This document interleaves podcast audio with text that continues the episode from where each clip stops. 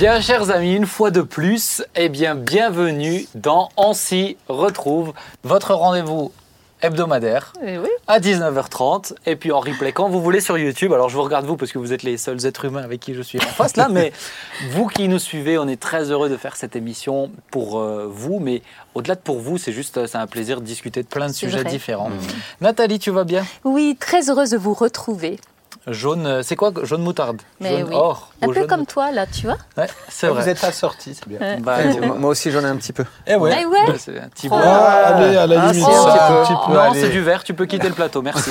Euh, Jérémy, tu vas bien? Oui, merci beaucoup, je vais très bien, en pleine forme. Ouais, Bon, comme très bien. d'habitude. Et Thibaut, Yes. tu vas bien? Ça va très bien. Merci en forme? beaucoup. Au top. Bon, ah, ça c'est bien. Thibaut, je sais que c'est très honnête à chaque fois quand on lui demande s'il va Ah, bah, bien. merci, ça veut dire que c'est pas honnête. Non, mais lui, mais lui, on sent quand il va bien, on sent qu'il va bien. Ça livre Quand ouvert. il va pas bien, on sent qu'il va Ah, pas là, je bien. le dis. et- Tu vois, parce que des fois, quand on dit ça va bien, c'est juste, ouais, ouais, mais ça, on passe vite à autre chose. Lui, c'est je vais très bien, je vais très bien, je suis très heureux. On va passer à la première partie de cette émission. On commence à s'y faire hein, maintenant depuis tout ce temps. Donc, il y a trois parties, deux ou trois parties, ça dépend de l'horaire et comment avance Et la discussion. En général, moi, j'ai prévu quelques notes. Les chroniqueurs ont juste des intitulés. Et l'idée, c'est d'être le plus naturel possible sans se positionner en tant qu'expert. C'est pas une émission de débat, parce que j'esti- j'estime que pour avoir des débats équilibrés, il faut des experts. Là, c'est une discussion comme à la maison, à bâton rompu, de plein de choses.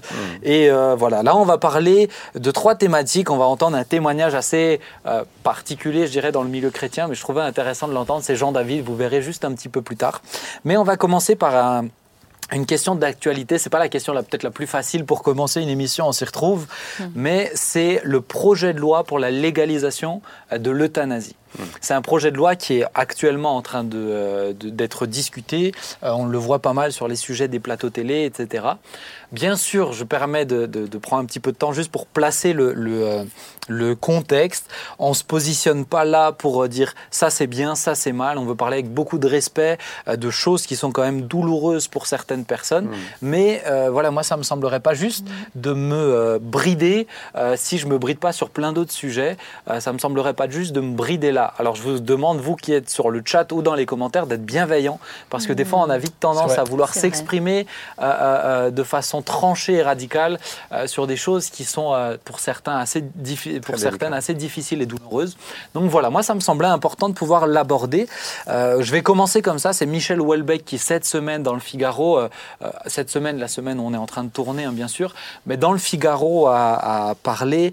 euh, il a dit une civilisation. Alors lui il s'est positionné, mais qui a dit une civilisation qui légalise l'euthanasie perd tout droit au respect. Alors c'est une phrase. euh, vraiment forte, Oui. euh, peut-être trop dure à mon goût, euh, mais j'ai envie de commencer avec une, une première question qui n'est pas de but en blanc, est-ce que vous êtes pour ou contre? C'est comprenez-vous les gens qui pensent à cette option? Pouvez-vous comprendre les gens qui pensent à, à- à- à cette notion euh, d'euthanasie? Alors, alors on parle, il y, a- il y a une expression qu'on qu'on ne qu'on n'utilise pas trop, mais qui pour moi est plus juste, c'est du suicide assisté, Assisté. euh, plus que de l'euthanasie, euh, puisque je ne veux pas parler de tous les pays, mais il y a notamment la Belgique, le plus proche de nous, il y a la Belgique et la Suisse qui le pratiquent. Et moi, comme j'étais en Suisse, je vais vous raconter peut-être une histoire tout à l'heure, mais, mais, mais je sais que dans, dans les endroits où on le fait, euh, c'est pas les médecins qui vont jusqu'au bout de la démarche, c'est les personnes qui s'injectent les produits. Donc on vous donne les moyens euh, de le faire dans un cadre. Quoi, hein. Donc c'est du suicide assisté. Assisté. Alors euh, Nathalie, est-ce que tu comprends? Tu, m'as, tu as dit, j'ai entendu un oui dans mon oreille. Oui, je, je peux comprendre. Il y a des situations où la personne est tellement en souffrance qu'elle se dit, ben, même en tant que chrétien, euh, la mort m'est un gain, hein, comme disait un peu Paul. Mhm. Et on peut comprendre qu'à un stade de souffrance tel, on ait envie en fait de, de rejoindre le Christ, quoi. Bon, au-delà des chrétiens, là on parle chrétien ou Oui, pas mais chrétien. ouais. je- à plus forte raison, Ouais. je veux dire. On entend souvent dans des sondages à ce sujet les personnes dire oui, si jamais je souffre. Et c'est vrai que la souffrance nous fait tous peur, quoi. À nous tous, ça nous fait vraiment peur. Donc, euh, je dis pas que je suis pour, hein, bien sûr, mais je peux comprendre cette position. Oui, c'est ça, là on est en train de parler de Mm. est-ce qu'on arrive à se mettre euh, peut-être à la place. Thibaut, Jérémy? Bah pour moi aussi, je peux comprendre que quelqu'un face à la souffrance, une souffrance extrême, Mm. Euh, veuille tout simplement en finir. Je veux dire, arrêter de souffrir. Même je veux dire, en tant que chrétien, même bibliquement, il y en a plein dans la Bible qui ont demandé la Mhm, mort. Je veux dire, enfin vrai. plein. Il y en a plusieurs qui ont demandé la mort face à la On souffrance ou peut à citer un l'angoisse. Élie, par exemple, Voilà, Jérémie. Élie, un Job, euh, un, un- même un Jonas aussi. Mhm. Je veux dire, il y a, euh, voilà, je, pense qu'à un moment donné, f- personne n'aime souffrir. C'est humain. hein. Et c'est Mhm. humain. Et on, je veux dire, on essaye tout pour ne pas souffrir, que ce soit au travers de médicaments, au travers de aller voir des médecins. Ah ben nous, en tant que chrétiens, on prie aussi Je pour fais, ça. je fais une parenthèse, mais Jésus priera si cette coupe pouvait Bah oui. être éloignée de moi. Donc Bah il y a oui. quand même ce désir de pas, de- si c'est possible, de Bah pas oui. affronter, Bah de ouais, pas bah faire face, quoi. Mais en tout cas, moi, je peux comprendre que- qu'on qu'on- qu'on- qu'on veuille en finir avec la souffrance. Mhm. Maintenant, en finir avec la vie, ça, c'est encore autre chose. Je trouve que c'est c'est beaucoup plus délicat. Euh, parce que je, je trouve que déjà, il faut être en paix euh, avec soi-même et avec Dieu pour se dire que je, je veux partir. Parce que c'est vrai que le, le fait de, de souffrir ici-bas, mais de souffrir aussi pour l'éternité, euh, quand on est loin de Dieu, je trouve que c'est encore plus terrible. Ouais, mais peut-être, peut-être Ouais, ne, ne nous enfermons pas dans le, dans le, euh, pour, pour des, pour des euh, chrétiens, pour des gens Bien qui ont cette notion de Ah ouais. l'éternité, parce qu'il y a des gens Ouais. qui l'ont pas du tout. Ouais. Mais peut-être pour quelqu'un où, où- où- moi, par exemple, j'étais dans ce cas-là, dans ce euh, euh, vivre, c'est souffrir. Vois, Donc finir avec la souffrance, ça veut dire finir, Finir avec, avec la avec, vie. la vie à ce Ok. moment-là. Mm. Euh, Thib, En tout cas, je me suis retrouvé une, période dans ma vie où effectivement, je, je pense que j'aurais vraiment souhaité partir euh, parce que euh, la souffrance, les difficultés, le, fait de comme plus avoir d'espoir, bah, je pense que j'aurais euh, j'aurais aimé en, finir à quelque part. Ouais. Et j'ai eu cette, cette période-là, donc euh, je, je peux la comprendre parce qu'elle est euh, naturelle. Je dirais presque naturellement, effectivement, on veut fuir la souffrance. Et si la seule solution, c'est d'en finir et c'est la mort, ben, je peux comprendre que naturellement, eh ben, euh, les gens peuvent, puissent aspirer à ça. Ma peur, c'est cette notion de légalisation. Et euh, effectivement, personne n'aime la souffrance et on est de plus en plus fragile. La société est fragilisée. Donc le problème, c'est que si on légalise dans une société qui fuit la souffrance encore plus, peut-être que nos parents, nos grands-parents, bah, quels sont les dégâts qui, qui nous attendent? Je, je, alors aujourd'hui, pour, pour recontextualiser, en France, euh, le projet de loi, c'est pour des personnes qui sont dans des souffrances liées à des maladies, des souffrances extrêmes liées à des maladies incurables. Mhm.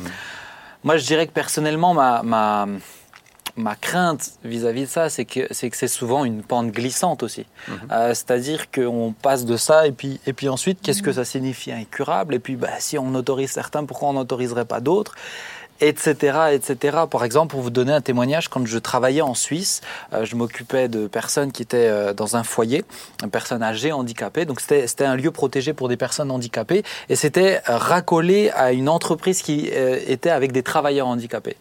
Et en Suisse, vous avez deux entreprises, deux entreprises, je peux les appeler comme ça, ou en tout cas deux, deux groupes qui font de, de- du suicide assisté, et, dont une qui s'appelle Exit. Alors en plus, ils ont choisi un nom qui est, euh, Ouais. qui est Évocateur, parlant, évocateur. Et, euh, et je me rappelle qu'un matin, j'ai mes je, je me, je, viens au travail et j'ai mes collègues qui me disent euh, Ah, euh, un tel, euh, il est plus là. hein.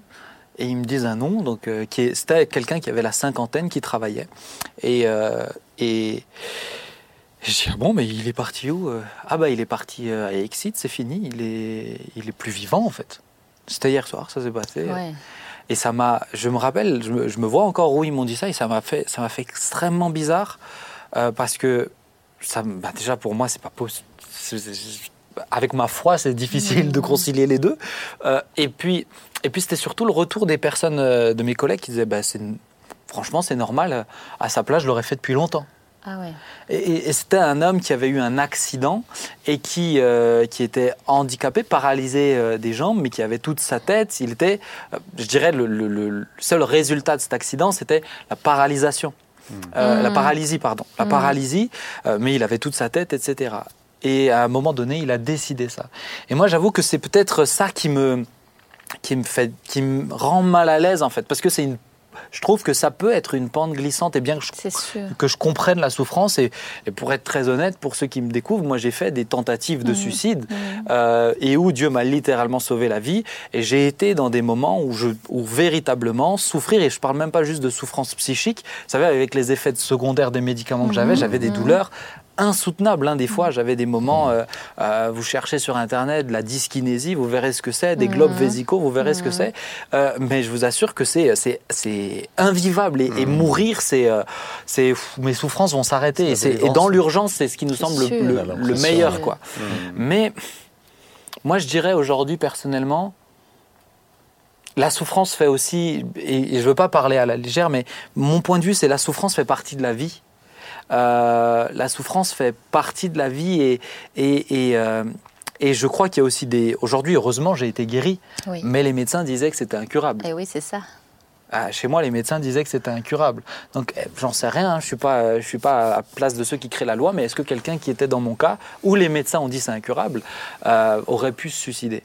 Eh oui. Aujourd'hui, j'ai envie de dire heureusement que j'avais pas un droit légal ou qui me je vais peut-être utiliser une expression crue, mais qui me facilitait le travail euh, de- de- d'aller dans quelque chose où bah, j'ai plus besoin d'avoir peur de la souffrance puisque je souffrirai pas.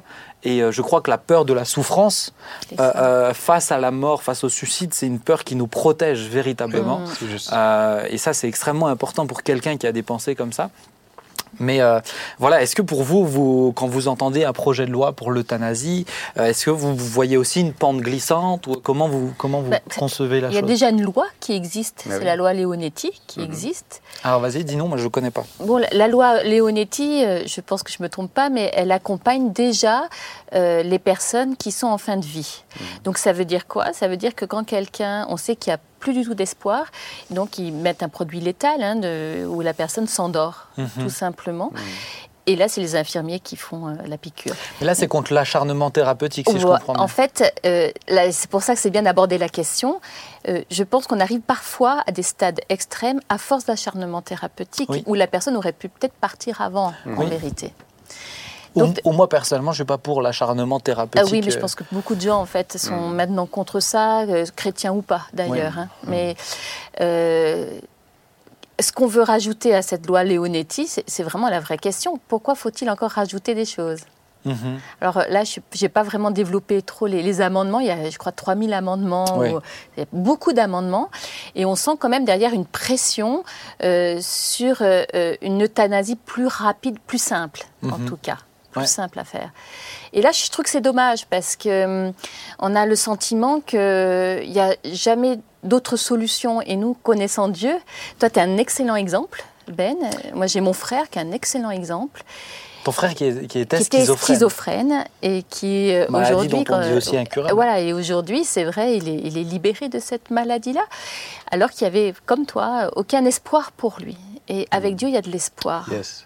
avec Dieu il y a de l'espoir Peut-être parce que là, on, on tombe sur quelque chose. euh, Les maladies psychiques, je sais qu'on l'a déjà abordé, mais euh, euh, maladies psychiques, il y a, il y a- On parle par exemple dans la dépression ou certaines maladies que. euh, une des conséquences de la maladie, ça peut, ça, peut- ça peut être maladie entraînant la mort. Et, et ça peut être finalement la finalité d'une maladie malheureusement et où mo- moi j'ai- vu quelqu'un, je suivais quelqu'un qui était euh, dépressif depuis des années et qui s'est suicidé mais, mais euh, euh, honnêtement c'était le- c'est- c'était le résultat de sa maladie. Donc là on rentre encore sur autre chose. Là on parle de... allez imaginons quelqu'un qui a des souffrances pas psychiques mais physiques et qui dit de son plein gré c'est euh, c'est ça, quelqu'un qui signe un papier, euh, je veux pas d'acharnement thérapeutique, c'est une chose, mais qui dit de son plein gré, je veux, euh, je veux, euh, je veux en finir, je veux que vous m'ôtiez la vie, ou je veux qu'on m'aide à m'ôter la vie. Thibaut, je, tu voulais dire. Pour, pour moi, c'est il y, a- il y a une notion de, de rébellion contre Dieu. Dieu a, a- nous a créés et a déterminé finalement la, la durée de, de notre vie. Il connaît les- exactement le nombre de jours et il est celui qui doit rester maître de la vie et de la mort. Mm. Et, euh, et je pense à partir du moment où on commence à jouer euh, avec ça, bah, quelque part on, on- on dit à Dieu de, que c'est nous Dieu en fait, c'est nous qui décidons. Et je, je- c'est une tendance quand même là aussi naturelle de rejeter Dieu et de euh, finalement de se mettre à la place de Dieu puis de décider pour nous. Mais je ne crois pas que c'est juste. Et c'est là où effectivement il faut qu'on lui fasse confiance dans le fait de lui dire ok j'accepte que c'est toi qui décides mais je veux te faire confiance que c'est toi qui m'aides dans ma souffrance et qui est capable d'intervenir dans ma souffrance. Et, et- et ça, je, je suis convaincu que la solution, elle se trouve en Dieu et en Jésus qui a connu cette souffrance extrême et qui a fait confiance à son Père dans cette souffrance. Mhm. Et son Père l'a soutenu.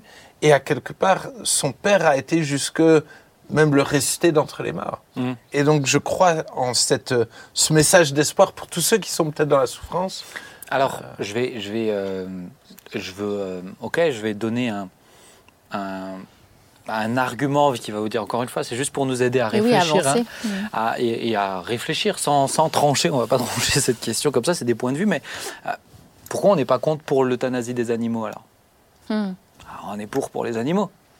Quand vous, ah, ou, ou plutôt, j'ai envie de dire, je suis en tout cas, j'ai envie de dire, ça fait moins débat. Euh, Quelqu'un qui, euh, t'as- Nathalie, tu as un chien. Hmm. Euh, si ton chien souffre, à un moment donné. Je sais euh, pas en fait, c'est bah- une bonne question. bah, c'est Je- une bonne question. En tout cas, moi, Ouais. je, je sais que par exemple, dans le milieu chrétien, bah, je connais plein de gens qui sont, euh, qui, qui sont allés jusque ça, euh, jusqu'à cet endroit-là de bah, l'euthanasie des animaux. Et ça fait partie aussi des arguments, Ouais. des arguments pour lesquels on appuie. Intéressant, oui. Euh, Mhm. Mais je trouve que ça mérite d'être soulevé Oui. et d'être relevé, Oui. puisque euh, bah, on est dans un pays où on vit l'euthanasie des animaux depuis, euh, pff, je Mhm. sais pas depuis combien de temps, mais des années, Mhm. des années et des années. Certainement, oui. Mais j'ai- moi, j'ai quand même un peu de mal de comparer des hommes et des animaux, tu vois, parce que bon, les chasseurs, ils vont à la chasse euh, pour aller tuer le gibier. Euh, je veux dire, on n'en fait pas tout un foin. Euh, bon, moi, j'ai du mal à comparer. Alors, je dis pas les Certains animaux. le font. Ah ouais, ouais, ouais.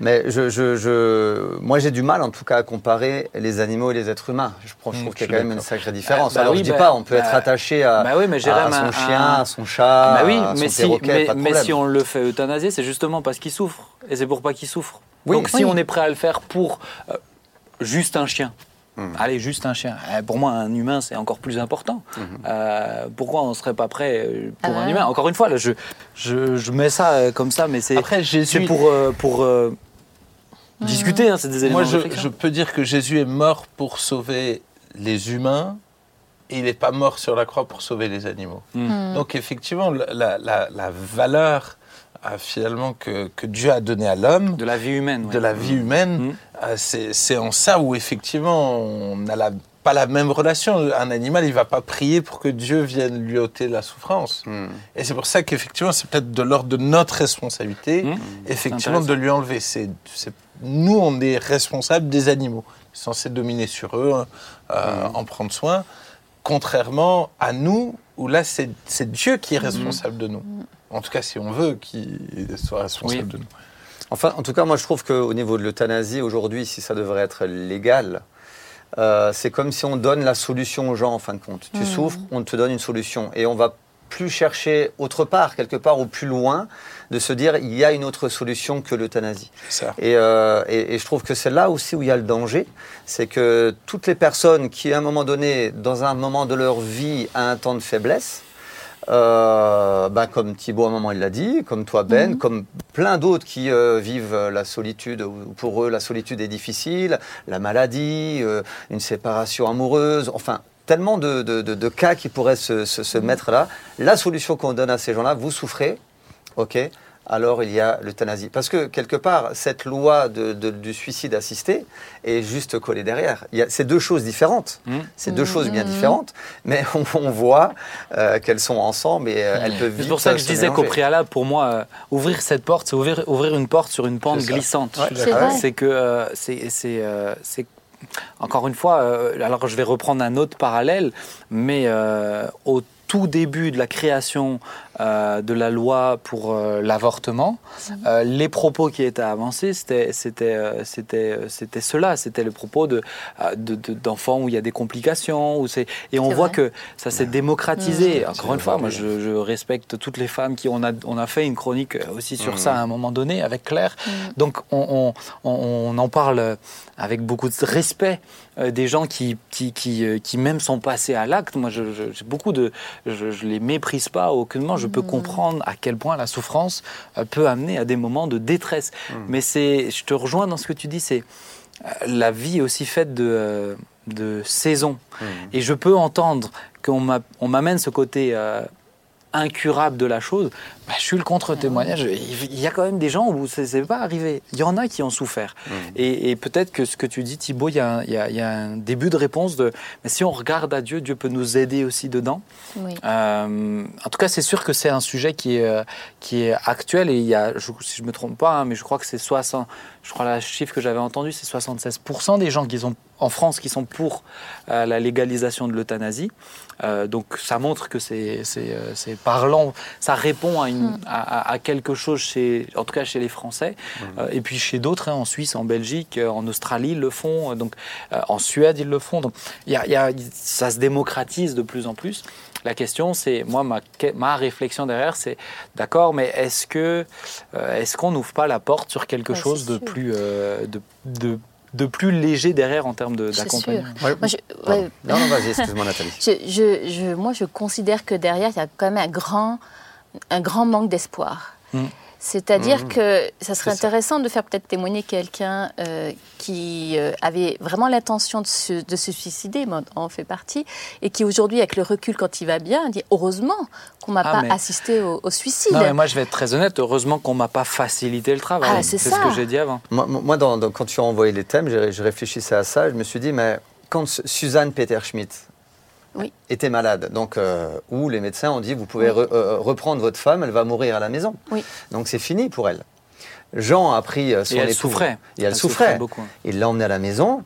Euh, si aujourd'hui, si, si en ce temps-là, il y avait euh, le, le droit à l'euthanasie, ben, ils auraient dit bon, comme j'aime ma femme, on est d'accord, on discute ensemble, elle est d'accord, elle veut partir, ok, on lui fait une petite piqûre, elle souffre plus et elle part. Ok.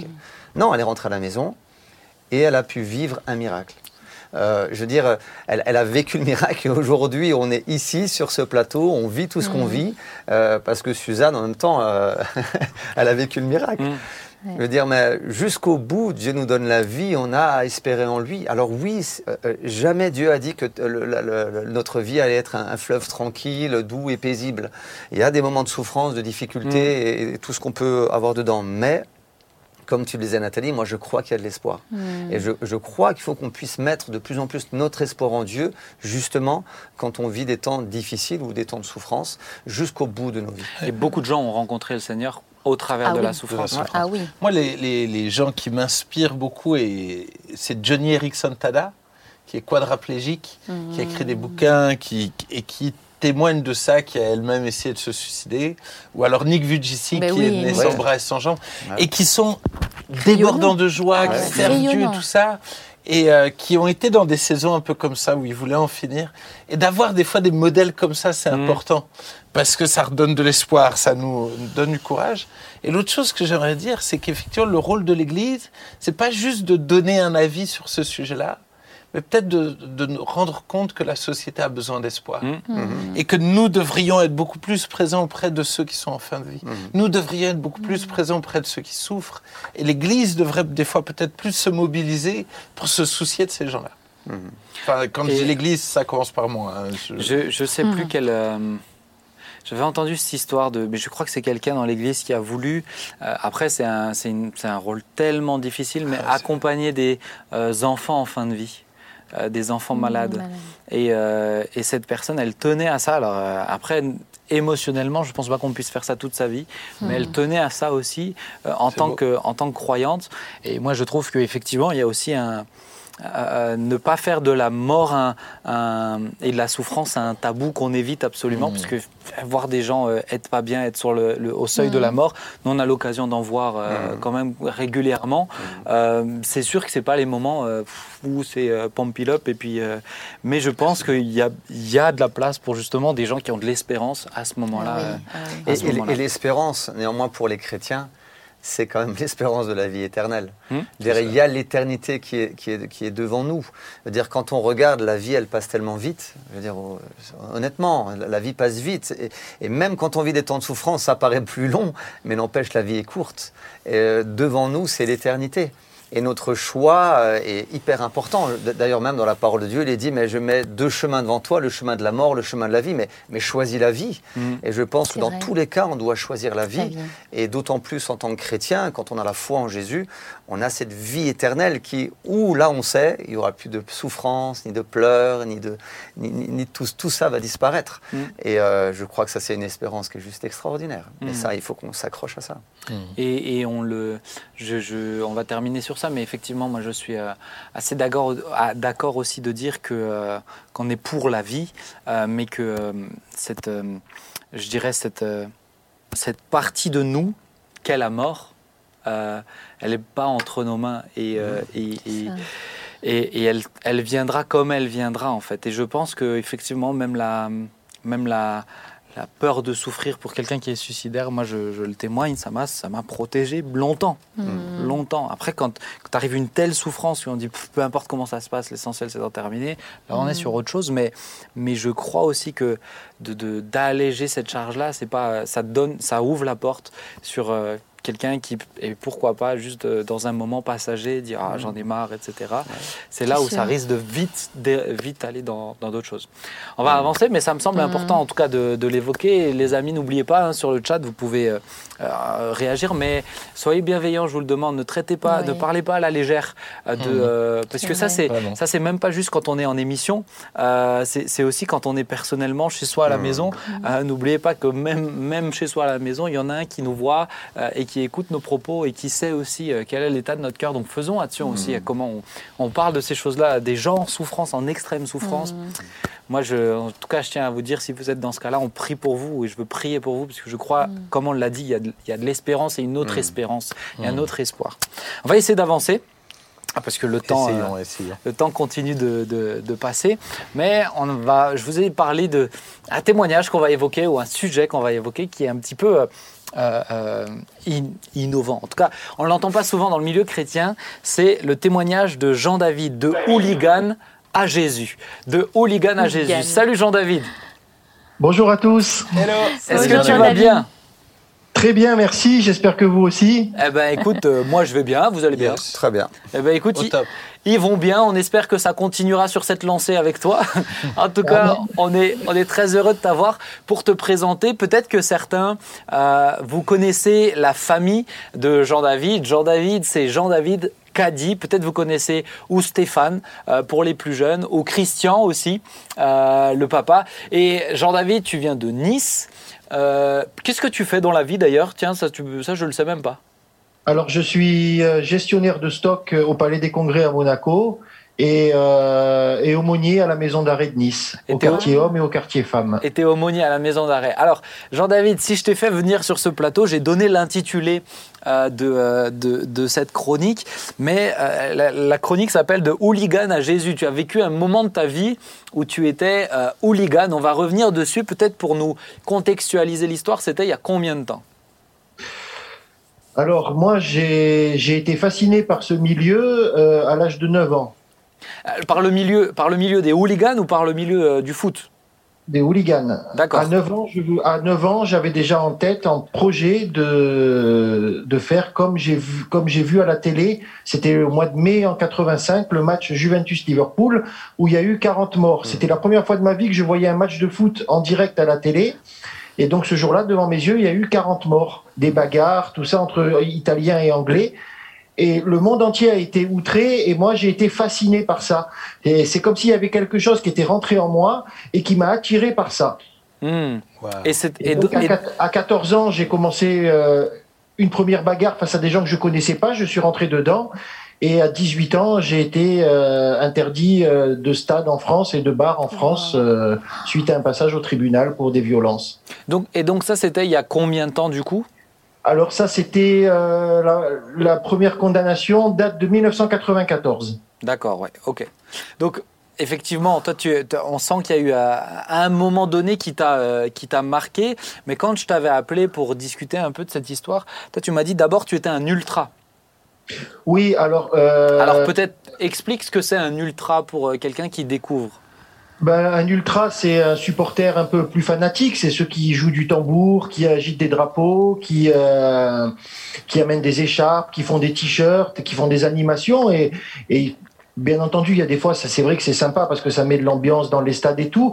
Mais à côté de ça, derrière, il y a quelque chose de malsain qui attire euh, pas tous, mais une partie euh, des gens qui en ont ras-le-bol de ben, d'agiter des drapeaux, de- d'agiter des écharpes, pour certains de se peindre le visage, et on veut quelque chose de plus hardcore. Ok. Ah. Toi, tu... Donc, est-ce qu'au fond de toi, il y avait un peu un besoin de violence? Ben moi, c'était mon but. Pour, pour, atteindre, euh, pour atteindre ce milieu-là, il fallait que je passe par les ultras. Et donc j'ai été ultra et, euh, et ensuite bah, après on, on s'est rassemblés et euh, on a commencé à créer une bande. Et puis euh, où est-ce qu'il est apparu de la solidarité? Où est-ce que bon ben là il y a beaucoup de drogue qui circulent beaucoup d'alcool. Et puis euh, on se démarque on se démarque par euh, déjà nos, nos vêtements parce que ben, on n'a plus d'écharpe tout ça. Le but c'est d'être le plus discret possible pour passer entre les mailles du filet de la police et pour arriver à notre fin D'accord. Et donc, toi, dans ta tête, c'était Ok, je passe ultra pour ensuite basculer vers le hooliganisme. ben, euh, on a tout fait avec certains qui étaient comme moi pour euh, pour euh, faire ça quoi. On a Mais- on a mis un coup de pied dans la fourmilière. Est-ce est-ce qu'un groupe de. Parce que toi, tu étais fan de, de Nice, hein, c'est ça hein Oui. Est-ce que- est-ce qu'un groupe de hooligans existait déjà ou est-ce que c'est vous qui l'avez Il y avait créé? de la violence. Il y avait de la violence et on a essayé par rapport à hum, par rapport euh, déjà, bah, à l'époque il y avait de la violence, mais il n'y avait pas de sécurité. Il y avait, c'était facile. on- à la mi-temps, on pouvait aller tourner, euh, frapper les supporters adverses, revenir. C'était, c'était bon entre guillemets, je dis un bon enfant. Ensuite, il y a eu beaucoup plus de police, beaucoup plus de répression, et, euh, et donc à ce moment-là, il fallait être plus discret. On pouvait plus être comme euh, comme euh, des sapins de Noël avec nos écharpes et tout. Donc il a fallu s'organiser, et Mm. on s'est organisé. D'accord. Et euh, en tout cas, si je peux poser une question, donc la, la finalité des hooligans, c'est vraiment taper sur les adversaires, c'est ça ou est-ce qu'il y a d'autres choses Non, alors, non le- être un hooligan, c'est euh, c'est une culture. Déjà, c'est une culture. C'est pas du tout. C'est comme par exemple un chrétien. Un chrétien n'est pas chrétien que le que pendant le culte, le dimanche. Un chrétien, il est chrétien toute la semaine. Il, euh, il entretient sa vie chrétienne par de la louange, par de l'adoration, par de la contemplation, par des hymnes, par du jeûne, par de la prière, par tout ça. Et euh, Amen. C'est- ce qu'on. On parle des chrétiens, pas des hooligans, là. hein, euh, le, monde, le monde du fo- le monde du foot à- hardcore, eh ben c'est une culture, c'est une culture vestimentaire, c'est une culture musicale, c'est une culture de tatouage, c'est euh, c'est on est tout le temps ensemble.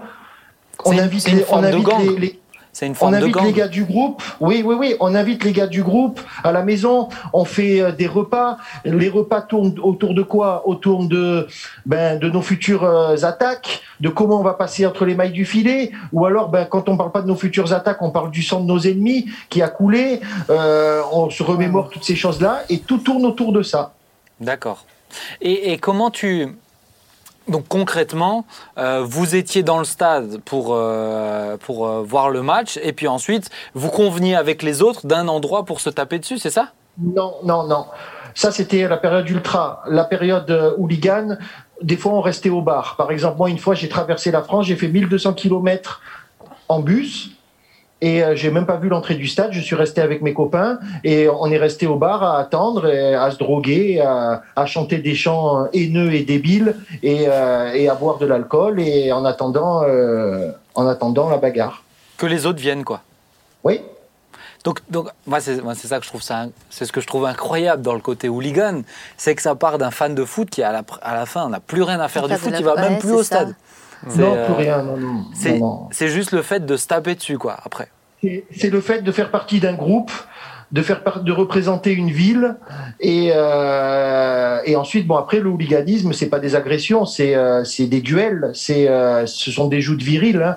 parce que moi par exemple tu, tu serais venu supporter Mulhouse dans mon stade tu serais venu avec une écharpe avec tes enfants personne t'aurait touché par contre tu serais venu avec des avec euh, un certain code vestimentaire et avec euh, une autre menta- une autre mentalité, une autre optique, euh, ben c'est sûr que euh, il y aurait eu bagarre. C'est fou, hein. Jé- Jérémy, tu voulais réagir? Mais moi, ce qui, me, ce qui me touche beaucoup dans tout ça, c'est que ça emmène quand même beaucoup de haine. de Ah haine oui. envers l'autre et euh, quelque part le, le gars avec qui tu vas, tu vas te battre, ça peut être un père de famille, ça peut être un homme avec qui, qui soit quelque part très bien, mais juste à ce moment-là, euh, il sera au mauvais endroit, euh, peut-être avec un, un mot de trop et beaucoup de haine peut, peut sortir de là et je trouve que c'est c'est affolant de se dire euh, que la haine euh, peut si vite euh, remplir les cœurs. Quoi. Surtout que tu étais jeune. Oui, oui, oui, oui, oui, mais c'est beaucoup de haine, c'est un milieu de haine, mais c'est pas du tout, faut pas voir ça comme euh, parce qu'on a toujours l'image, euh, le hooligan, c'est le beauf d'extrême droite euh, qui saoule et puis qui, qui va taper. Non, non, c'est pas du tout ça. Moi, j'ai connu des gens qui étaient croupiers, j'ai connu un avocat, j'ai connu des gardiens de prison, des chefs d'entreprise. Bon, il y a aussi des gens qui sont désœuvrés, il y a des dealers, tout ça et tout, mais il y a, il y a vraiment, ça touche toutes sortes de, de catégories Ah de, oui. de so- de la société. C'est comme si c'était de la violence à extérioriser d'une manière ou Ouais. d'une autre. quoi. C'est fou. J'ai même connu un CRS qui était hooligan. Non. Un CRS. Ah, c'est fou. c'est fou. Mais, mais euh, Jean-David, comment toi tu. euh, euh, ton papa, il était chrétien à ce moment-là ou pas? Ah, Non, à- quand tu avais 9 ans. Quand tu avais 9 ans. Oui, oui, oui, il était pasteur et tout. Et Alors, alors explique-moi comment, comment ça s'est comment s'est passé ce côté parce que du coup il était pasteur et, et ton papa pour le connaître un peu il était pasteur en feu en plus. Donc c'était pas euh, juste le pasteur qui en a rien à faire de la foi ou qui, qui fait juste parce qu'il faut mettre dans un petit cadre. Mais comment il comment ça s'est passé cette, cette, euh, cette dichotomie entre ta vie à la maison et puis ta vie violente euh, à l'extérieur ben, mon, père, mon père a passé beaucoup de temps euh, à genoux et euh, à supplier Dieu. Et dans l'amour, il n'y a jamais eu de jugement. Il savait très bien ce que je faisais, mais euh, il a passé plus de temps dans la prière que dans le jugement. Hmm. Ouais. Et comment toi tu le vivais? Justement ce, ce- cette séparation moi, je- entre Moi, j'étais à fond dans mon truc. Moi, j'étais comme si euh, j'étais arrivé. C'est comme si tu veux être chef d'entreprise et que tu arrives et t'arrives à tes fins. Ben moi, j'étais arrivé à mes fins. J'étais fier, j'étais content. Et puis euh, non, moi, je m'en fichais. J'étais, j'étais dans mon truc. J'étais à 200 à l'heure sur l'autoroute. Hmm. Ouais, ouais. Et alors, euh, maintenant, je te pose la, la question, la bonne nouvelle, c'est comment tu es revenu au Seigneur? Alors ça s'est fait en deux fois. Alors une fois, ben il y avait mon frère d'ailleurs qui était présent. Euh, un jour on a fait un déplacement et puis euh, il y a eu beaucoup d'alcool qui a coulé, beaucoup de drogue qui a circulé ce jour-là. Et c'était face à un club amateur, donc il y avait personne à se mettre sous la dent entre guillemets ce jour-là. Mais c'est pas tout le temps la bagarre. hein. C'est il faut sauter sur l'occasion. Et ce jour-là. euh, il y avait une ambiance malsaine, une ambiance vraiment diabolique. Et, euh, et ce jour-là, j'ai frappé on, s'est- on était tellement ivres qu'on s'est battu entre nous. Et, euh, et j'ai frappé une personne et j'ai mis un coup de poing de toutes mes forces et cette personne est- est- a perdu Louis. Et, et, euh, et donc cette personne a porté plainte nominativement contre moi. C'était un ultra, c'était pas un- quelqu'un de notre bande. hein. Et euh, il a porté plainte nominativement contre moi. Mais déjà le Seigneur me travaillait. Ça commençait à me travailler et j'ai dit écoute là je devais aller aller en prison parce que j'avais déjà de la prison avec sursis. J'étais connu comme le loup blanc et j'ai dit Seigneur si je vais pas en prison ben je, je vais te suivre et je serai fidèle. Hmm. Et il y avait une plainte nominative. J'aurais, j'aurais dû y avoir droit, vraiment. hein. D'ailleurs, il y a un gars du groupe, un gars du gang qui m'a dit, euh, il croyait pas du tout en Dieu. Il avait des t-shirts 666. Il m'a dit, tu peux remercier ton Dieu. Je n'ai pas fait un séjour en prison Hmm. et j'ai marché avec Dieu. Mais il s'est passé quelque chose après. Ouais, alors, je- alors justement, je me suis dit, ça serait, il m'en a parlé au téléphone quand on s'était appelé pour préparer l'émission. Ah, je me suis dit, ça serait intéressant de l'évoquer. Alors, t'es revenu sincèrement à Dieu. Tu me racontais que Oui, quand t'es venu à ce moment-là, t'es revenu Vraiment. vraiment sincèrement à Dieu. Mais pour toi, t'as fait, aujourd'hui, avec du recul, t'as fait une bêtise. Et c'était quoi cette bêtise? Alors, j'avais tout arrêté. Franchement, j'étais sincère. La drogue, tout, tout, j'étais clean. J'étais bien, je me suis fait baptiser et tout. Et j'ai voulu que tout, ce- que l'expérience que j'avais vécue, j'ai voulu la faire vivre Hmm. à mes, à mes anciens amis. Mhm. Le soir de mon mariage, ils étaient là, je les ai invités. Et le soir de mon mariage, on m'a offert de la drogue. Et au fur et à mesure, c'est comme la parabole des quatre, des quatre terrains. Et ben, euh, les ronces, elles ont commencé à m'envelopper. Et je suis revenu sur le terrain du foot hardcore, encore plus méchant et encore plus fou que j'étais avant. Et encore plus Ah, dangereux. donc, donc, on peut dire, t'as replongé, quoi. hein. Corps et âme. Waouh. Waouh. Et, tu venais de te marier. Ça, c'est, ça je l'avais même Oui. pas. Je savais même pas que tu venais de te marier quand t'as replongé, quoi. Oui, Quand- oui, ma femme était au courant de tout ça. Elle était au courant. Comment Je alors lui avais dit. Ouais. Je lui avais dit, de toute façon, tu m'as connu comme ça, je vais pas changer, euh, c'est comme ça, ça fait partie du, du lot. Alors, alors, attends, on va parler une fois avec ta femme. Enfin, on va parler avec ta femme. On va revenir sur le sujet de- du, du mariage, etc. Comment cette période-là, mais, mais toi, tu, donc toi, tu restais avec ses, am- ses amis euh, pour qu'ils rencontrent Jésus. C'est ça, hein? Oui, oui, oui. Je, je, je restais, j'étais neutre, je faisais plus rien. Mais euh, comment t'expliquer? Le fait de rester avec eux, les mauvaises influences ont commencé à, revenir. J'aurais mieux fait de rester avec des jeunes chrétiens, mais il n'y en avait pas beaucoup dans l'Église. Enfin, je veux pas remettre la faute sur les, chrétiens de l'Église, parce que j'aurais dû couper. Et, franchement, ceux qui nous écoutent euh, aujourd'hui, je leur conseille d'être radical avec euh, le Mm. péché. On peut pas. Il faut, il faut vraiment couper et, et partir et tout quitter. et, puis, je pense qu'il y, a des- il y a des relations où, il y a un moment donné, il y a besoin de couper, de marquer une séparation liée à un temps aussi. Alors, on ne peut sûr. pas juste euh, couper dans son cœur avec des relations aussi Mm. intenses euh, si ça prend pas un peu de temps où on se voit plus, quoi. Et pourquoi pas ensuite, euh, aujourd'hui, avec toutes les années de recul que tu as, ça serait autre chose. Mais, euh, mais je pense moi, qu'effectivement, moi, vie, je le. je connaissais que ça. hein. J'ai fait Ouais. que ça toute ma vie. Ouais. Nathalie, tu Ouais. voulais dire quelque chose? Oui, euh, Jean-David, j'avais une question pour toi, parce Oui. que tu étais quand même dans un foyer, je suppose, euh, équilibré, hein, euh, Bien papa sûr, bien pasteur Ouais. aimant. Comment tu peux expliquer que tu avais besoin de cette haine, ce, ce déchaînement de haine? Comment tu peux l'expliquer? C'est pas, c'est pas forcément de la haine. La haine, on, en- on est obligé d'en avoir dans ces cas, dans ces moments-là, mais c'est surtout la recherche de l'adrénaline. Voilà, c'est l'adrénaline, il y en a. Ils vont peut-être faire, euh, euh, je sais pas moi, du parapente, tout ça. Voilà. Euh, Quelqu'un qui aime mal. le foot hardcore, il aime l'adrénaline. Il aime sentir quelque chose qui, euh, qui est au fond de lui, qui, où est-ce qu'on est prêt à, Qui à le rend vivre une expérience collective et on se fait peur, quoi. Hmm. Hmm. Besoin de se sentir vivant, en fait. Bien sûr. Hmm. Et comment, alors, je reviens sur, euh, tu, tu as dit que tu as replongé quand, euh, quand euh, tu t'es marié. Soir de ton mariage, ils t'ont ils t'ont offert de la drogue et petit à petit, tu as replongé. Euh, ton épouse, comment elle le- comment elle l'a pris Euh, Alors j'ai toujours, j'ai toujours été très, très bien, très respectueux. J'ai toujours tout fait pour ma femme, euh, mes enfants, tout ça. Mais euh, elle était triste, bien entendu. Elle priait beaucoup et, euh, et les prières ont fonctionné. hmm. et, et ça a duré combien de temps la deuxième, euh, la, la- la- Euh, la deuxième la session? deuxième partie, ça a duré jusqu'à à peu près 2011. Mais déjà à partir de 2009, j'ai fait une overdose de tout ça. Mm. J'ai fait une overdose de la violence, une overdose des, de toujours faire la même chose depuis des années, d'avoir toujours euh, être un modèle pour les gens, parce qu'une fois que vous êtes arrivé au- entre guillemets au sommet, il faut toujours le rester. Mm. Vous pouvez plus montrer. Et moi, j'avais plus envie quand on allait au rencard. J'étais plus, j'avais plus envie, j'avais plus entre guillemets cette foi que de, de faire ce que ce que j'ai toujours voulu faire, quoi. Et je faisais semblant. J'étais comme un poseur, quoi. Sur la fin, j'étais comme un poseur, c'est-à-dire que j'étais là, mais j'essayais de m'esquiver. De, j'étais plus comme avant où est-ce que j'y allais. J'avais pas peur et tout. Et sur la fin, le Seigneur commençait déjà à me retravailler. Hmm. Et comment t'es revenu alors sur la deuxième partie? Eh ben, j'ai coupé.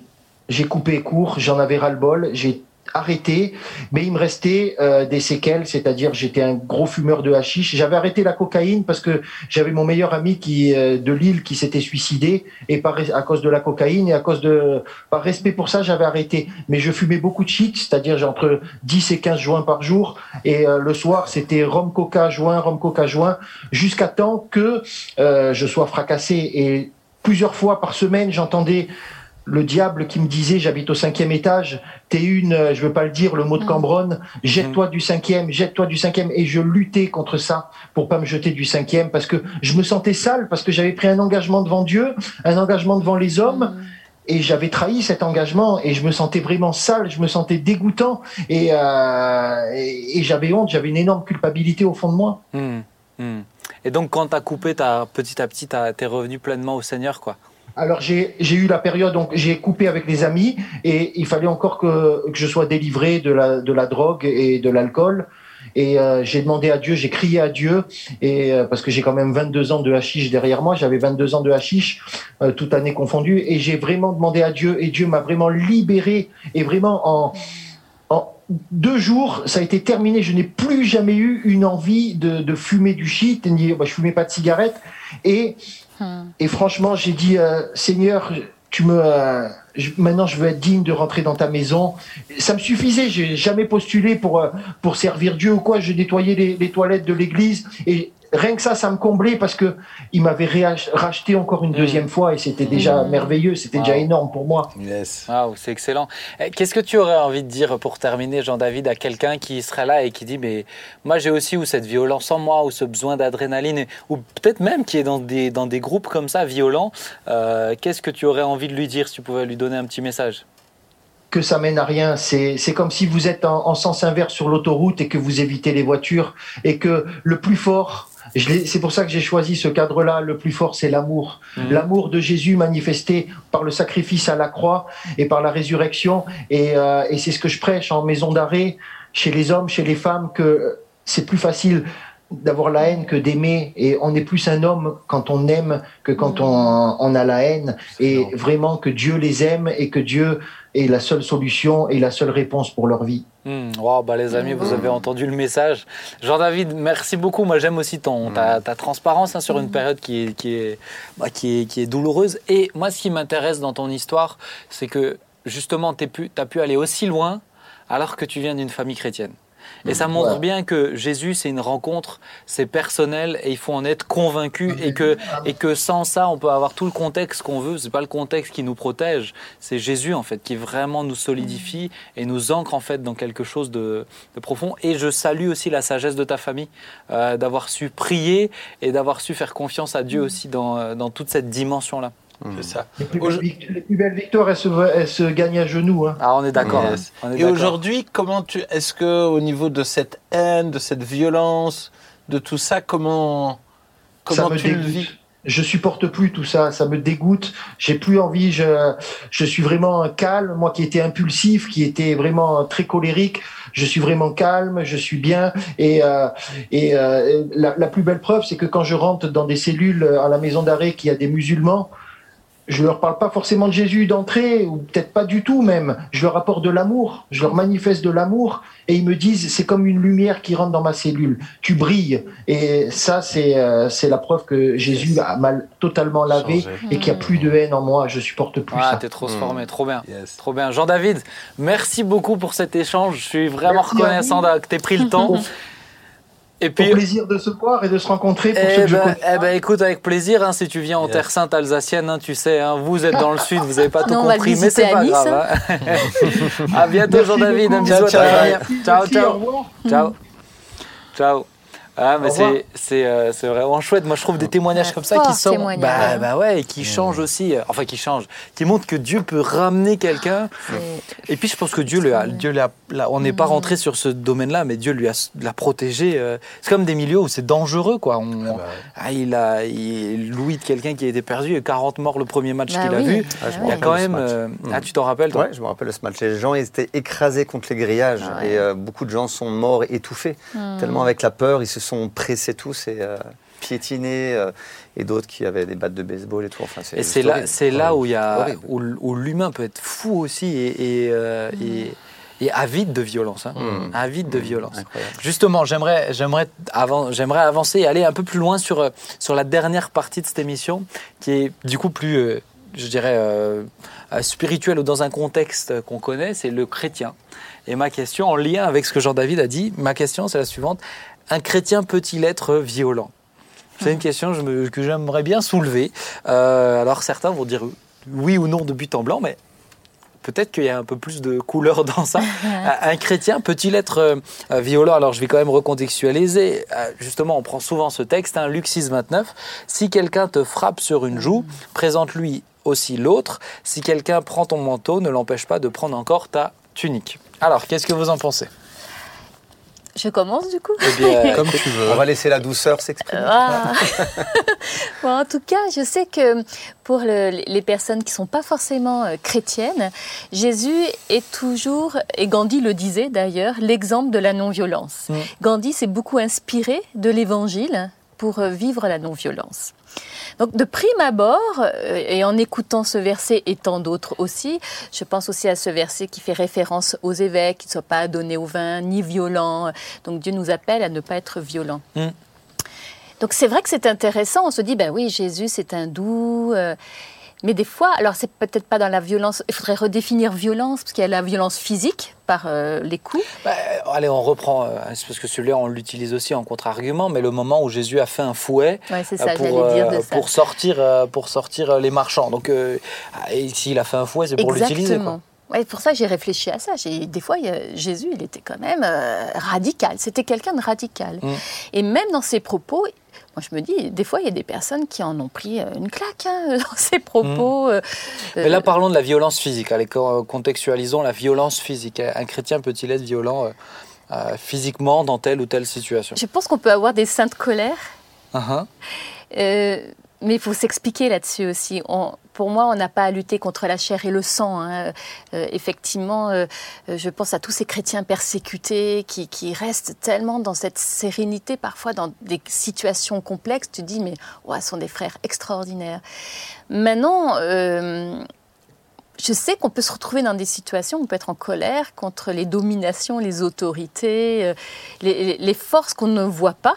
Alors, c'est peut-être pas dans le physique, on va pas se mettre à Bah, boxer. allez, je, te- je vous donne, je, te- je donne un exemple encore plus concret, mais allez, euh, Thibaut, on agresse Anne-Cat C'est ça. devant toi. Et c'est l'exemple que j'allais donner. Je pense que face à l'injustice, il faut, il- il- je crois qu'il faut savoir euh, défendre ouais. l'opprimé, qu'il faut savoir. euh, moi, je me souviens de, de Christian, alors qu'on caillassait les voitures, euh, Christian Gagneux qui a sauté euh, Avec par- Daniel. Ouais. avec Daniel et, et finalement ils se sont défendus. En fait, ils ont défendu l'Église, ils ont Mhm. défendu.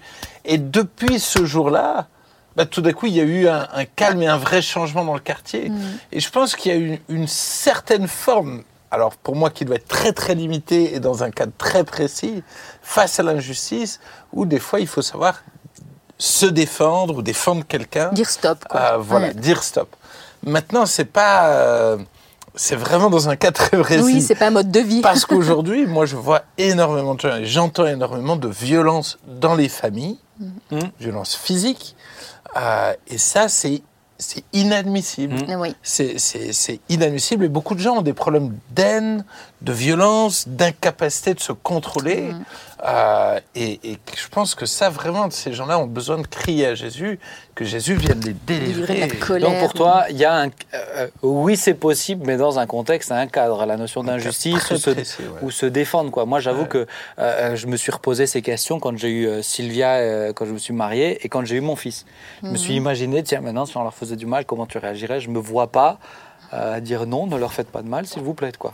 Ça me ça me semble Mais, pas mais possible. disons, c'est comme, euh, c'est comme Jean-David, il y a, il y a cet esprit où, qui est tout le temps violent, tout le temps dans, les, dans, les- dans la violence, il pense à la violence, il mange violence, il dort violence, je veux dire, on, il nager dans la violence.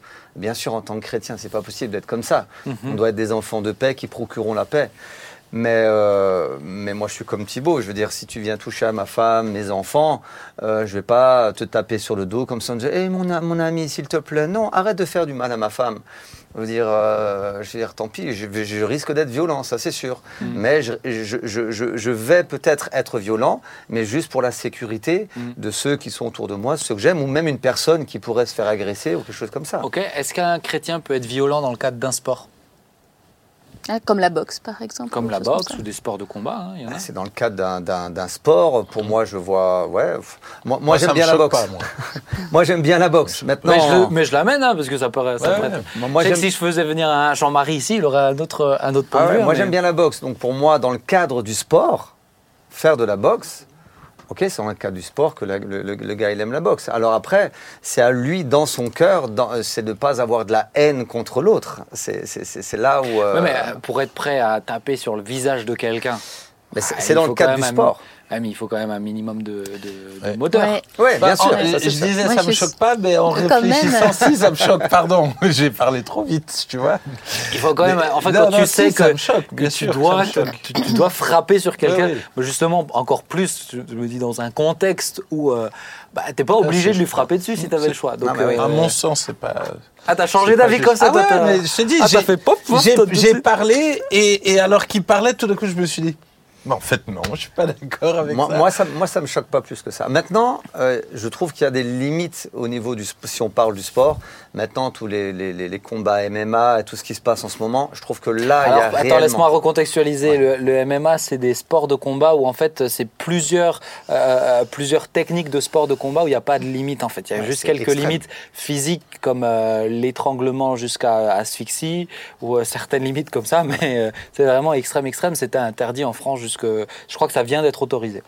Donc là, là, moi, je suis contre ça. Ça, c'est sûr.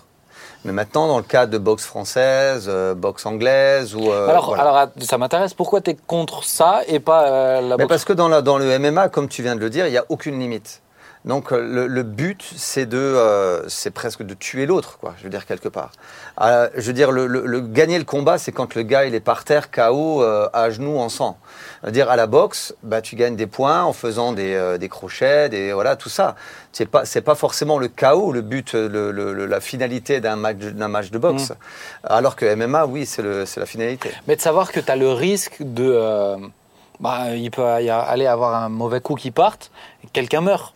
Tu vois, ça arrive Ah aussi. oui, bien sûr, bien Même sûr. dans boxe française. Ouais, on où, voit euh, quand même souvent les arcades sourcilières pétées. hein. Ah oui, oui, non, mais ça Ah fait partie, c'est sûr. Moi, ça fait alors là, euh, j'avoue euh, que ça m'intrigue. C'est une question, hein, moi, je trouve mais je trouve que ça mérite c'est d'être- c'est intéressant de- Ouais. d'entendre ton, ton argument. Ouais, je trouve que ça mérite d'être Et tu as le droit d'avoir tort, hein, Jérémy. pas Non, non, mais. Alors, alors peut-être que j'ai tort, mais disons que dans le cadre du sport, pour moi, ça te marque pas, Ça, me euh, Oui, choque parce moins. qu'il y a des règles de conduite il y a du choque respect moins, quand même encore derrière. Et puis, parce que bah, moi, je vais aimer le rugby. Bah, le rugby, c'est extrêmement Ouais, violent bah, aussi. si. Et ça me choque Ouais. pas dans le rugby. Ouais, Donc c'est vrai, vrai. que c'est- c'est aussi euh, chacun a aussi des, des- des limites Ouais, euh, ça. plus, ou Ah oui. moins, plus ou moins grandes. Bah, oh, bah, allez, euh, je prends un autre exemple. Alors vous allez dire, ouais, il abuse un petit peu, mais. Ouais, euh, t'abuses là. Ceux, Non, qui non, Ben, font, euh, ceux qui font du. euh, comment on appelle ça là? Euh, Ah. Vous savez, oui, du paintball. Mais de la- de l'airsoft, oui. etc. Ouais. Bon, quand tu le prends, tu le sens quand même. Même si c'est moins violent, le but c'est quand même de mimer. euh, Ouais, ça aussi, je suis pas favorable. Moi, tu vois, de mimer, de se tirer dessus. Donc, Ah, moi, j'aime bien ce genre Oui, de mais choses. Ouais. moi, je suis pas favorable. Ah ouais. Parce qu'il y a déjà le geste qui me dé- dérange beaucoup. Mais alors attends, ça- moi ça m'intéresse. Euh, Thibaut, tu dis que ça te choque dans le cadre de la boxe. Euh, Maintenant, pas dans le cadre du rugby. Pourquoi? Bah, alors, je pense que dans. bon courage. T'as peut-être tort. hein. oui, alors peut-être. Euh, En fait, j'ai l'impression que dans le rugby, c'est pas le but. Le but, Mm. c'est pas de faire du mal. C'est en essayant de mettre, euh, de, de prendre la balle, ben, on risque de se faire du mal. Mais c'est pas l'objectif. en C'est quand même cassé Dans la boxe, c'est quand même l'objectif, c'est de Si tu faire mets du KO, mal. c'est pas mal, c'est sûr. C'est- ça l'objectif. Donc c'est là où ça me choque pas. Euh, pareil dans le. mais ça, si peut, je- mais ça peut faire mal le rugby. mais ça peut faire du mal. C'est un effet, euh, je dirais, collatéral. Tu te rappelles la fois où je t'ai fait du mal à ton nez? Ah ouais, non, Mais mais cassé. souvent, t'as- c'est ben, c'est ça, t'as Ah, essayé de me ça d'être- rattraper. C'est ça d'être fort. hein. Euh, Non, et puis, ben, pareil pour le airsoft ou le paintball, tout ça. Moi, j'ai l'impression que le but, c'est pas de faire mal à l'autre. Le Ah but, oui. c'est de le toucher. Donc, je le vois pas comme c'est ça une fin en soi, ouais. Ouais, comme une fin en soi. Donc, c'est c'est en ça où j'ai l'impression que c'est ça mon curseur. C'est Hmm. quel est l'objectif de ce que je fais. Est-ce que si c'est de faire mal, c'est là, je pense. Ah oui, l'intention est compte. hein, Et, et je pense que ouais. dans le fait de défendre quelqu'un, c'est pareil. Est-ce que mon objectif, c'est de lui faire du mal ou est-ce que c'est de défendre Mm. Et je pense que des fois, sous la colère, on a commencé à vouloir faire du mal aux Moi, autres. j'ai entendu l'histoire. J'ai entendu l'histoire de quelqu'un qui était, je crois, euh, euh, ceinture noire de karaté ou je sais plus. En tout cas, qui était vraiment très puissant au niveau, niveau de sa capacité à se défendre. Et, euh, et il a raconté qu'il y a eu des gens qui sont venus euh, lui chercher des noises dans la rue. Et, euh, et, et en racontant cette histoire, il disait honnêtement, euh, je crois que j'avais quatre moyens de mettre cette personne KO. Euh, mais la décision que j'ai prise, c'était de partir en courant. Hmm. Mais je pense que Et- ça, c'est une réalité. hein. et, euh, et je trouve, alors pour le coup, je trouve ça admirable. Bah ouais. Honnêtement, heureusement que j'ai pas ces capacités-là, parce que je pense que j'aurais pas réagi de cette manière-là. Et il a pris cette décision en disant, je pense que la meilleure des solutions Mm. à ce moment-là, c'était de pas blesser l'autre, et j'aurais pu lui faire trop mal. Et donc j'ai décidé de partir, euh, de Ouais. partir en courant. Ouais, c'est sage. Moi, une fois, il m'est arrivé un truc, une petite histoire rigolote, quand je travaillais encore avec mon frère. Il y a, deux gars en voiture avec une fille euh, qui était derrière et je vois mon frère en train de s'énerver dans le rétro. Je dis, mais qu'est-ce qui se passe? Et je me retourne, je vois que les gars aussi derrière, ils étaient nerveux. Et les gars, ils ont doublé mon frère comme ça, ils sont venus devant, et d'un coup, ça a commencé un peu à chauffer en levant la tête. Et puis d'un coup, celui de devant, il a mis le frein à main, il est sorti de la voiture. Et mon frère est sorti de la voiture. Et moi, en tant que chrétien, j'étais à côté. Ton frère, il n'est pas chrétien. Non, pas chrétien. Ah, c'est bien de le préciser Non, non, parce oui, il est que pas chrétien. je sais pas la suite de l'histoire, mais je préfère et- et le du coup, je suis resté assis et je regardais bien sûr le passager à côté qui était aussi un homme.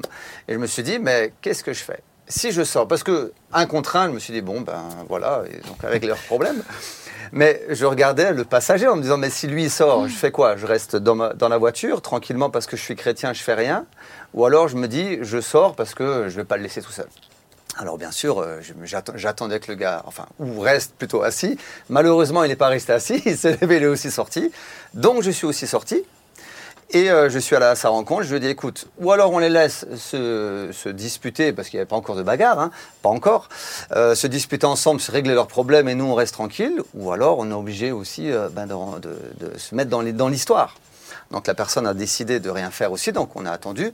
Ça a commencé à chauffer de l'autre côté, et à un moment donné, euh, donc euh, l'autre passager, donc il a reçu quelques petits coups, euh, ça lui a fait un peu mal. Il est rentré dans sa voiture et il est allé chercher un- une batte de baseball. Et à ce moment-là, je me suis dit, ouh là, là, on a un problème. Alors je suis allé vers lui pour lui dire, oh stop, stop, on se calme, parce que j'ai essayé de calmer la situation. Et euh, heureusement, après, la, la fille qui était donc dans la voiture est sortie, elle l'a engueulé, elle dit, mais attends, t'arrêtes et tout ça, tu rentres dans la voiture, ça suffit. Et puis ça s'est arrêté là. Mais Heureusement. honnêtement, je ne sais pas comment les choses auraient pu Hmm. euh, tourner. Mais ça peut partir tellement Mais vite. en tellement fait, vite. et en- je crois que moi, sens, la hein. situation, quand on peut, ou se dire, bon, on laisse tomber la maîtrise de soi, on dit, allez, euh, pff, celui Mmh. en voiture, combien, de personnes se sont battues euh, en voiture? C'est quand même Mmh. impressionnant. Mais de se dire, vaut mieux se, se laisser passer, ou alors, comme euh, l'exemple que tu as donné, de, de fuir pour se dire, mais il, vaut mieux partir Mais et, oui. et- et Quitte à quitter passer pour ce temps de violence faible, que de... tu sais que- Voilà, Mais oui. c'est pas grave, c'est mais, pas ça qui mais est important. alors moi, ce, ben, mais tu vois, ça m'amène du coup dans cette réflexion de dire, ok, pour défendre quelqu'un, mais alors prendre des cours de sport de combat pour pouvoir se défendre si jamais. Toi, par exemple, Mmh. euh, euh, il y a beaucoup d'enfants, euh, où il y, a il y a plusieurs enfants qui, quand ils se font harceler à l'école, euh, ben, les parents décident de les mettre dans des sports de combat pour se défendre, c'est-à-dire apprendre la violence euh, et des techniques pour faire mal quand même. Les sports de combat, c'est quand même dans le but de faire mal à l'autre, euh, pour faire mal, euh, pour pouvoir se défendre. Est-ce que c'est bien ou c'est pas bien? Ben, je pense qu'il y a des, des, des, des cours vraiment de défense, de self-défense. Et, euh, et où là, tu cherches pas à faire mal, Oui, tu tu cherches cherches pas à faire vraiment euh, à te défendre. Et je, je dirais que ça, c'est très bien. Et j'y vois pas de mal. Euh, voilà, c'est Mm. mon avis. Moi, le principe, peut-être en, en- en réfléchissant, c'est de me dire quand même le principe global, ça doit être de faire confiance à Dieu. Et de dire, mais ok, euh, tendre l'autre joue, ça doit être le principe de base. C'est-à-dire l'exception, c'est à la limite défendre et, et m'interposer physiquement. Donc toi, tu dis défendre quelqu'un.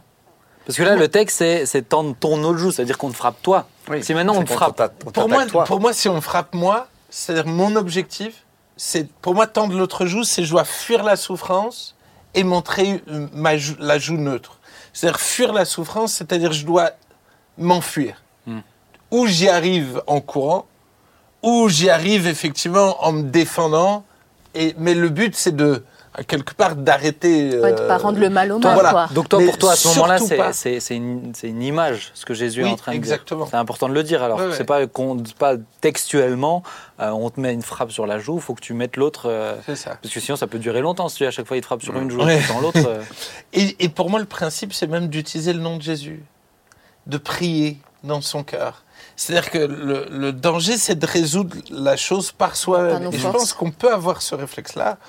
Euh, moi, je l'ai déjà expérimenté, j'ai déjà vu des, des- des- entendu des témoignages de gens qui l'ont expérimenté, d'impl- de proclamer le nom de Jésus, de faire un choix qui est illogique euh, tout d'un coup dans la situation, mais où Dieu est intervenu et finalement euh, ils s'en sont sortis parce que Dieu est intervenu. Mhm. Et je pense que ça aussi il faut en parler, mais, mais l'un ne va, ouais. va pas sans l'autre. Des Bah, fois il faut... On va, on va terminer sur cette histoire parce que je sais que je t'avais déjà entendu la raconter quand tu t'es interposé sur sortie de gare, un gars qui se fait agresser Ah oui, et toi vrai. t'es venu pour défendre, Ouais. mais là t'as pas frappé.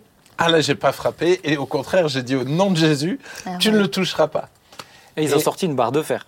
Et la suite, c'est qu'ils ont sorti une barre de fer. Comme Moi, j'avoue, quand, quand je lui ai dit ça. au nom de Jésus, tu ne le toucheras pas, je pensais honnêtement, je pensais qu'il allait fuir en courant ou exploser en mille morceaux. Je m'attendais vraiment à ce qu'il y ait un truc surnaturel qui se passe.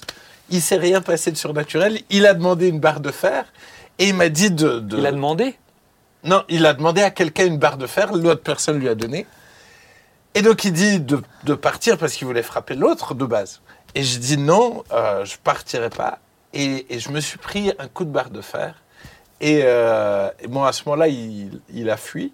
Je pense qu'il s'est dit que là, j'allais avoir des remontées d'Ancien Testament.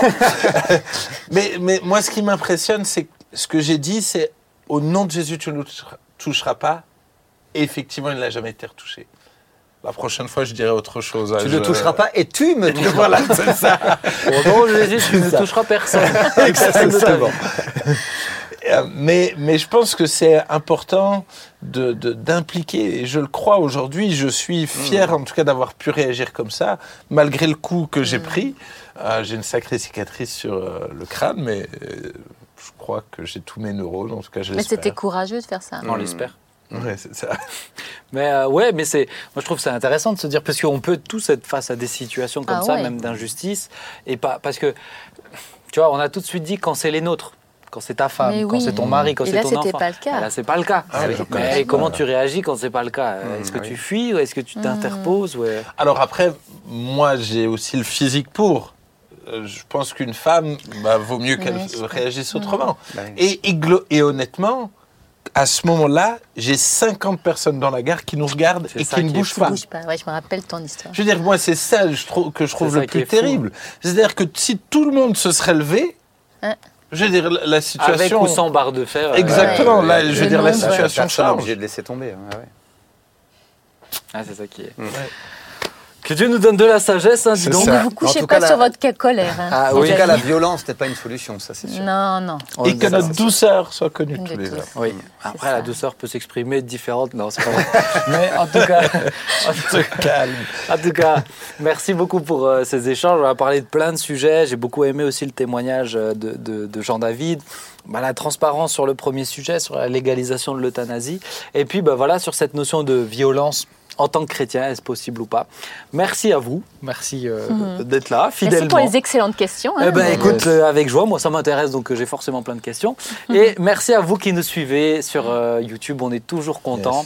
Euh, N'oubliez pas, vous pouvez partager, encourager d'autres et, euh, et puis bah, réagir tout simplement aussi. Ces émissions, c'est aussi les vôtres, donc vous en faites ce que vous voulez. Je vous propose qu'on puisse terminer par la prière, si vous êtes d'accord. Yes. Ouais. Mais Alors, oui. Jérém, est-ce que tu veux bien prier Ouais. Et ensuite, on va se dire un petit et dernier au revoir. Eh ben, Seigneur, nous voulons vraiment te remercier parce que tu es toi la solution. Seigneur, face à tout ce que nous pouvons vivre, fa- face à la société, à toutes ces questions, Seigneur, toi, tu es la solution. Mm. Aide-nous, Seigneur, à faire les bons choix. Aide-nous à aller dans la bonne direction. Seigneur, nous voulons toujours nous rappeler que tu es le chemin, la vérité et la vie. Amen. En toi, il y a la vie. En toi, il y a la vérité. Tu es le seul chemin. Et Mm. donne-nous à chacun d'entre nous, Seigneur, de pouvoir à chaque instant marcher à tes côtés. Merci vraiment pour tous nos bien-aimés, pour chacun d'entre nous, et que toutes ces questions, Seigneur, puissent euh, mûrir dans nos cœurs. Merci pour tout, Père, dans le nom de Jésus. Amen. Amen. Amen. Amen. Merci à vous. Merci à vous qui nous suivez encore une fois. Je vous donne rendez-vous vendredi prochain pour une Nouvelle émission, on s'y retrouve, plein d'autres sujets, plein d'autres discussions, plein d'autres questions, plein d'autres réactions. N'oubliez pas, rendez-vous à 19h30 vendredi prochain ou en replay quand vous voulez sur la page de la porte ouverte sur YouTube. À bientôt. Ciao, ciao. Bye bye.